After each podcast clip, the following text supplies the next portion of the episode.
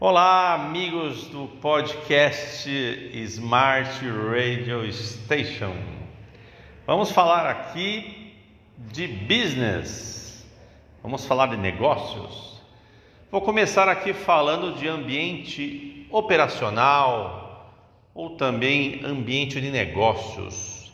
É um ambiente complexo. Tem, existem muitos, muitos fatores que podem mexer nisso, ser um, um ambiente operacional melhor ou pior. Eu vou citar aqui alguns, tenho certeza que você irá concordar comigo. O governo, né? a mão do governo, o gestor público, né? quem tem o dinheiro, tem a chave do cofre dos nossos impostos, ele também tem a caneta que faz a regulamentação das leis e negócios.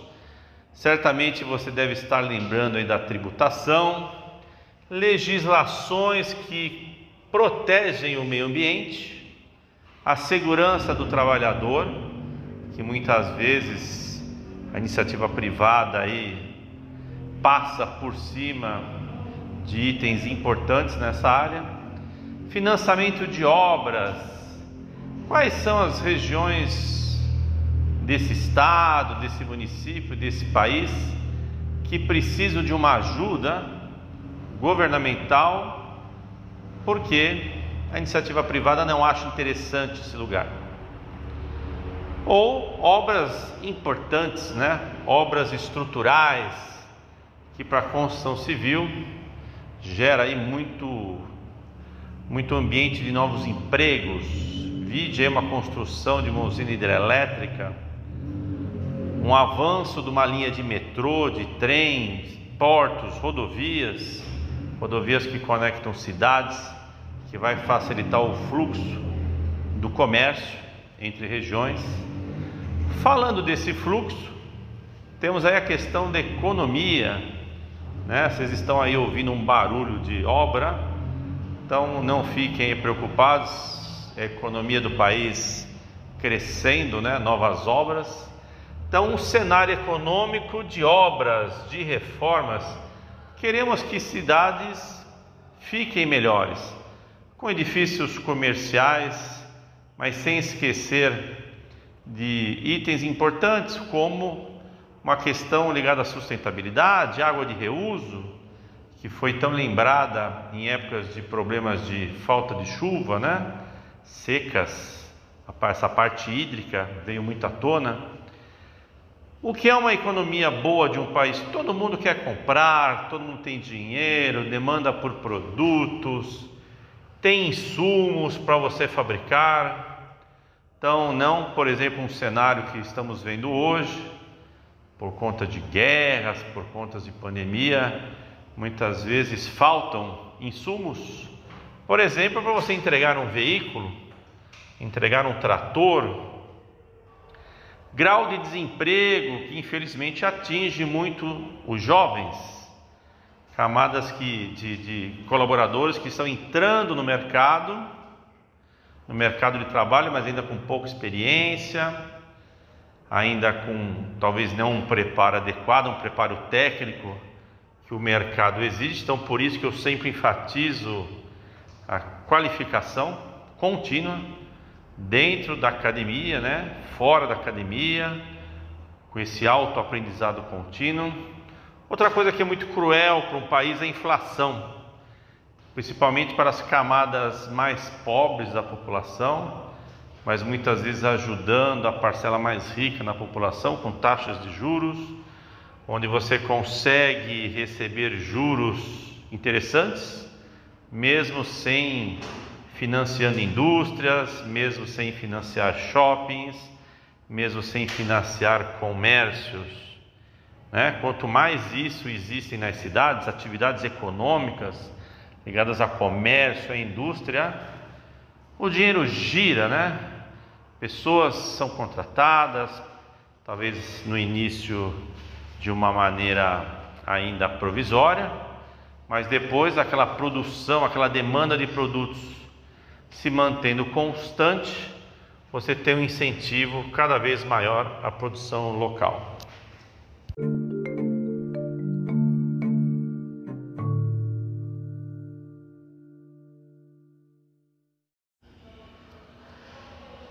A concorrência. Vamos falar um pouquinho da concorrência Hoje você compete ainda nesse ambiente operacional, esse ambiente de negócios, com concorrentes internacionais, nacionais e regionais. A logística e a movimentação de materiais permite que concorrentes distantes interfiram no seu local onde você atua. Vide a movimentação de containers que vem da China, que vem da Ásia, aqueles navios gigantes, cargueiros que passam né, pelo canal do Panamá, pelo canal de Suez, vindo né, lá pelo Oceano Pacífico, e você que faz as suas compras por esses aplicativos, né? Dizendo, olha, cada preço interessante, só que muitas vezes demora um pouco, mas chega. Você fala, vale a pena, né? Vale a pena aí arriscar. Na área de construção civil, por exemplo, você tem itens de decoração de um quarto, desde um papel de parede, adereços, de repente é, parte de luminárias, iluminação, sonorização.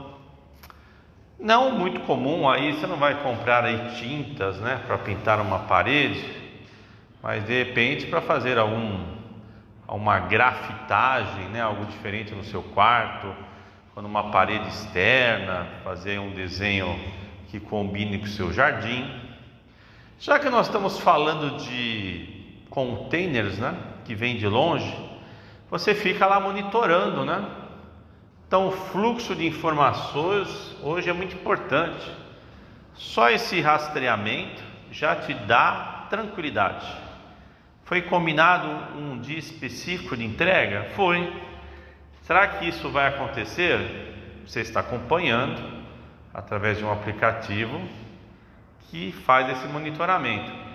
Quero mais exemplos sobre fluxo de informações. Muito bem, né? De repente você fez essa compra, não, uma compra internacional em dólar. Como é que está esse dólar, né? Está tendo um fluxo de dinheiro aqui no país. O pessoal está confiando, né? Voltando aqui um pouquinho na questão do governo barra economia. Agentes externos, né? Bancos, pessoal de fundos de investimento está trazendo dólar para cá. Se estiver trazendo dólar para cá, você vai ter essas informações dia após dia, né, para o mercado financeiro. Se esse dólar cai, se esse euro cai, você fica até mais motivado, né? Você faz as contas, fala, poxa, vou continuar comprando do exterior. Isso eu dei um exemplo né, de você, pessoa física, mas grandes empresas fazem isso. Então, por isso que a indústria nacional sofre né? Vocês viram aí na época da pandemia a China como uma grande fábrica do mundo como um todo, né? Todo mundo quer fabricar na China e vocês viram, né? Respiradores, como foi um literalmente um sufoco, né? Ficar sem isso, uma guerra entre países para ver quem que pegava isso aí para salvar sua população, oxigênio, Agora mais recente a questão aí de insumos agrícolas, né? Ah, cada um querendo que as suas lavouras produzam em prejuízo de outros. As redes sociais, que vocês bem sabem, para o bem ou para o mal. Se for pensar no bem, né? Difusão da marca, difusão de ideias e conscientização desse consumidor.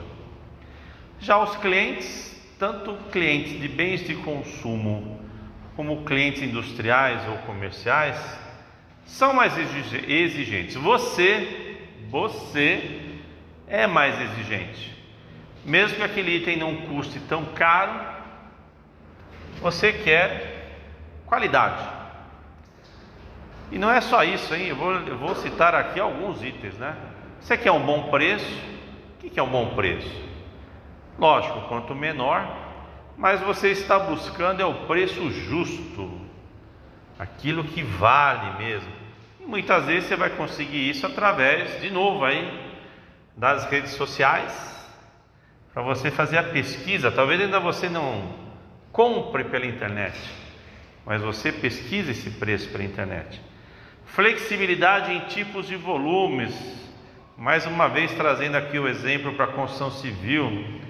Você quer uma planta né, do seu apartamento que possa ter aí essa flexibilidade de ter escritórios, ter mais ou menos dormitórios, a sala ser integrada à varanda.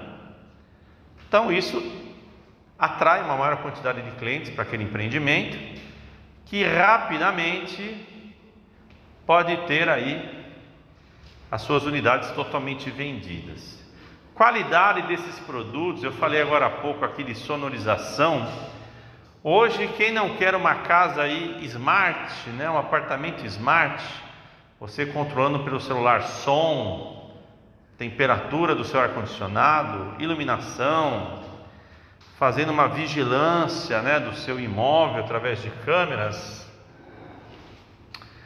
Agilidade, né? Qualquer coisa que você compra, até a internet já começa a estudar isso.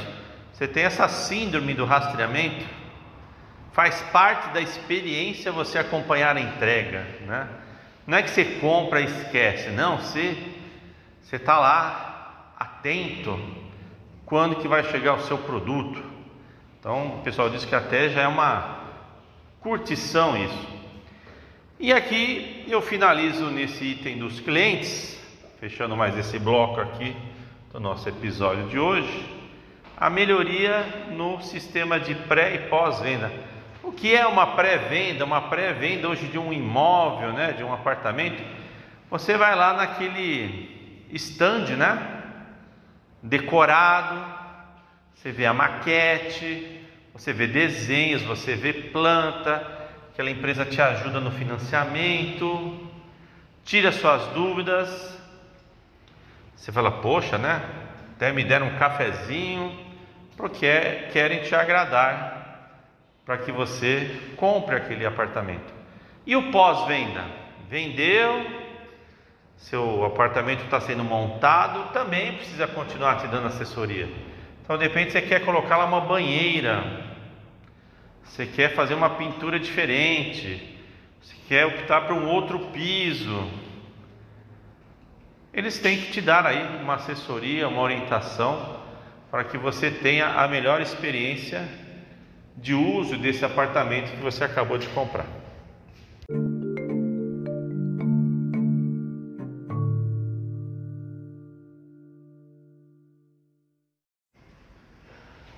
Estratégias de fabricação. Quando você escuta a palavra fabricação, você está pensando muitas vezes num ambiente industrial, não necessariamente.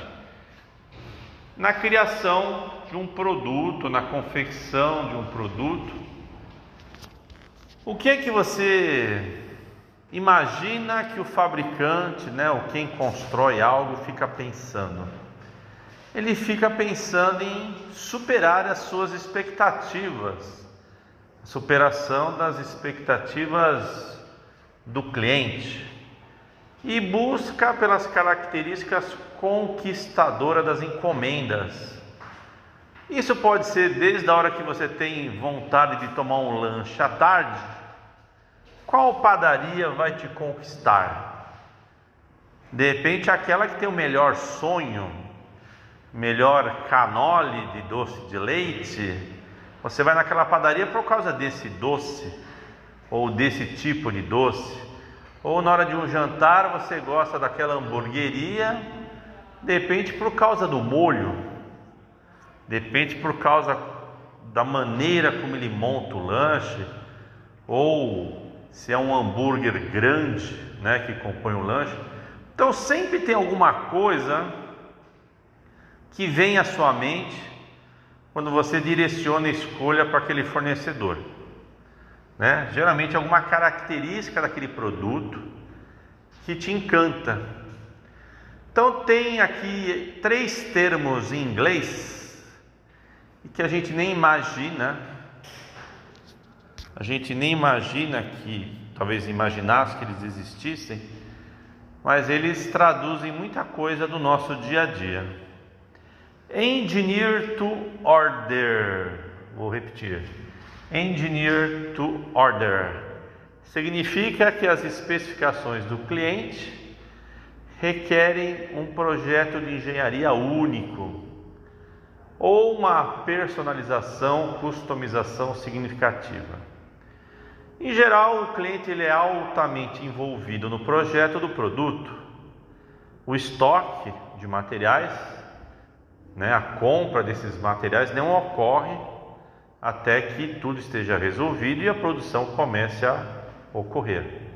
O lead time, né, esse tempo, esse delay, vamos chamar aqui também de tempo de entrega, ele é longo, porque inclui não apenas o lead time da compra dos produtos, mas também do projeto. Então você comprou lá um lote no condomínio. Vamos dar esse exemplo? Um lote no condomínio. Como é que você quer sua casa? Você vai contratar um engenheiro, um arquiteto, um técnico em edificações para fazer o seu projeto. O que você quer na sua casa? Um quarto, dois quartos, três quartos, salinha de jogos. Você quer um escritório? Você quer uma cozinha ampla? Você quer uma varanda gourmet? Você quer uma piscina? Você quer uma banheira? Qual o tamanho disso? Qual a especificação disso? Qual é o luxo disso? Então, de repente, você quer uma banheira, uma banheira, né, uma piscina sofisticada, como você vê nesses programas de TV. Então, você quer uma banheira cheia de ladrilhos, toda circular, toda curva, com cascata. Isso é muito próprio do que você quer. Então você entra no projeto, né? Você junto com os profissionais que sabem fazer isso, você fica lá às vezes meses detalhando, detalhando, detalhando, desde o layout, né? O arranjo disso, os materiais que serão utilizados e as dimensões.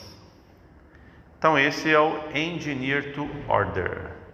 O segundo, make to order.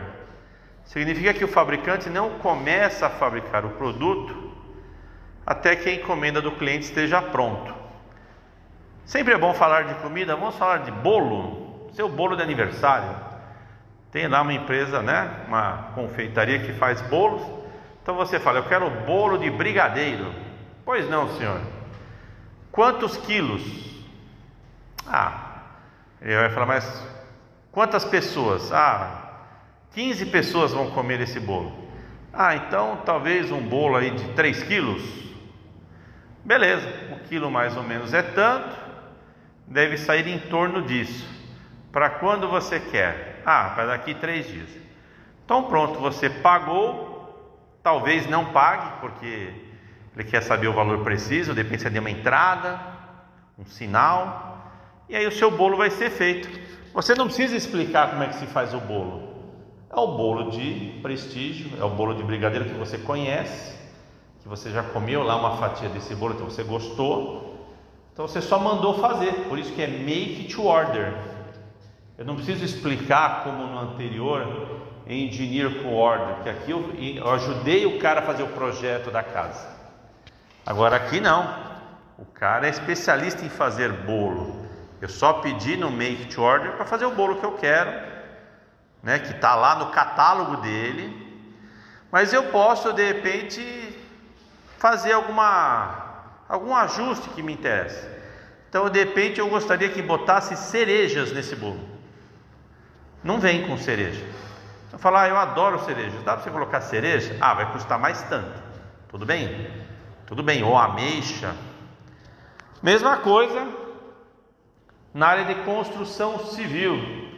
Então, de repente, lá você tem um determinado tipo de acabamento na sua parede, papel de parede, ou um acabamento com textura, e de repente aquele serviço que é padrão, né, que aquela equipe faz, você vai lá e pede algo a mais. De repente uma cor que não está no catálogo, um desenho de textura que não é comum, e a equipe né, percebe se sabe fazer isso, se consegue fazer isso e te entrega. Então aceita né, o desafio e te entrega. Então, repetindo, o produto final é normalmente feito com itens padronizados, mas pode incluir componentes feitos sob medida. O lead time, né, esse tempo de entrega, ele é reduzido porque ele já sabe fazer esse bolo, já sabe fazer esse serviço da construção civil, só falta ele lá comprar os produtos ou retirar isso do estoque que ele já possui e fazer. Colocar numa ordem de, de sequência, né, de fabricação e fazer.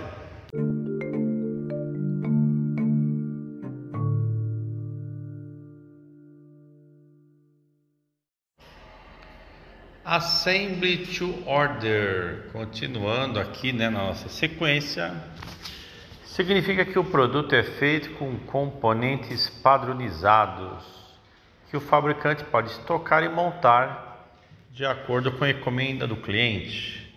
O envolvimento do cliente no projeto do produto é limitado à seleção do conjunto de componentes necessários.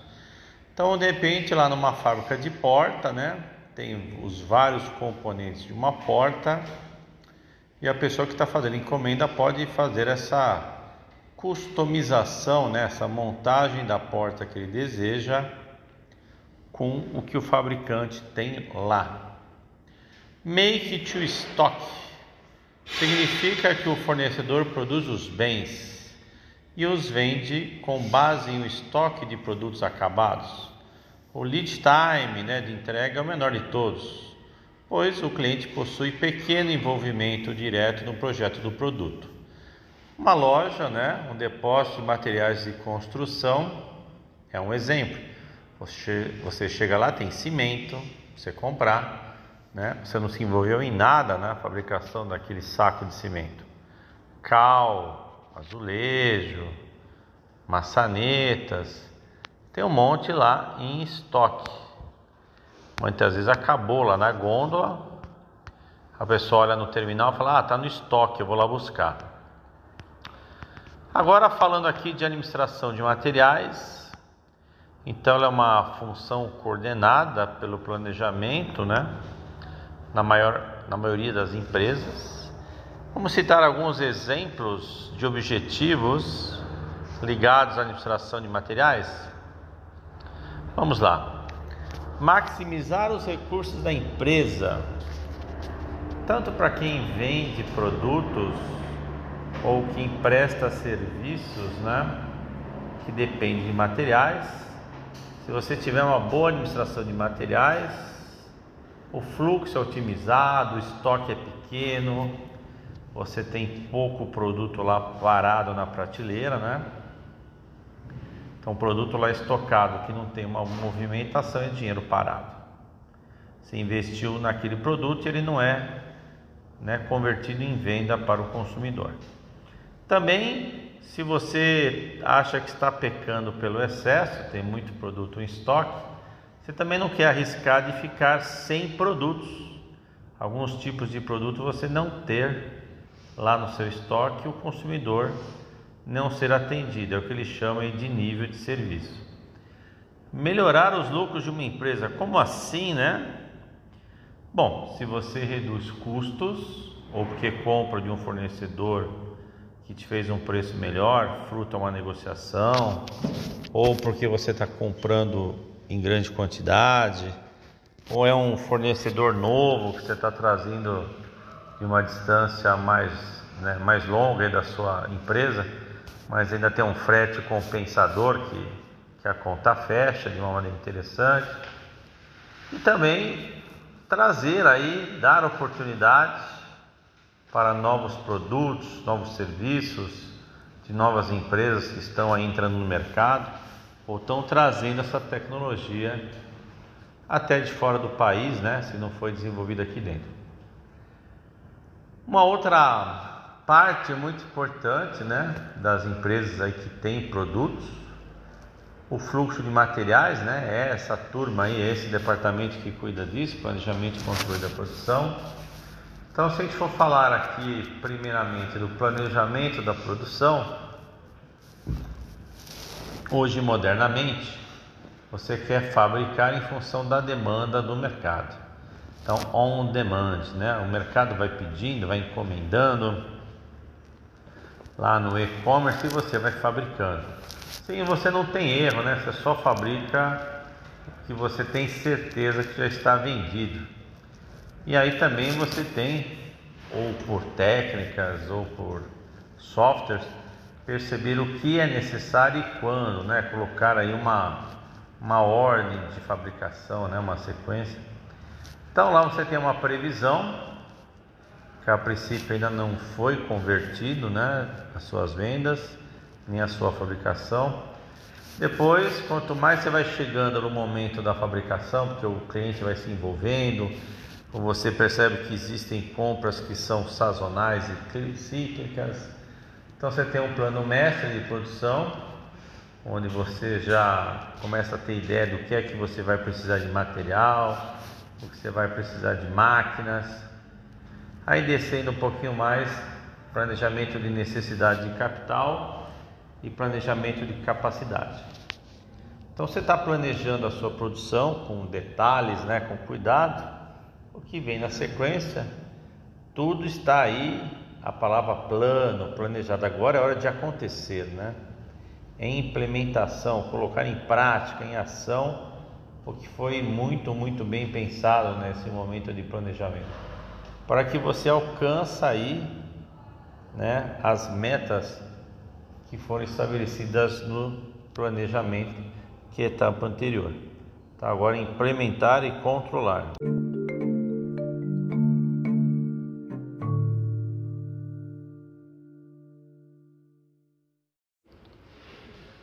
Administração de estoque, né?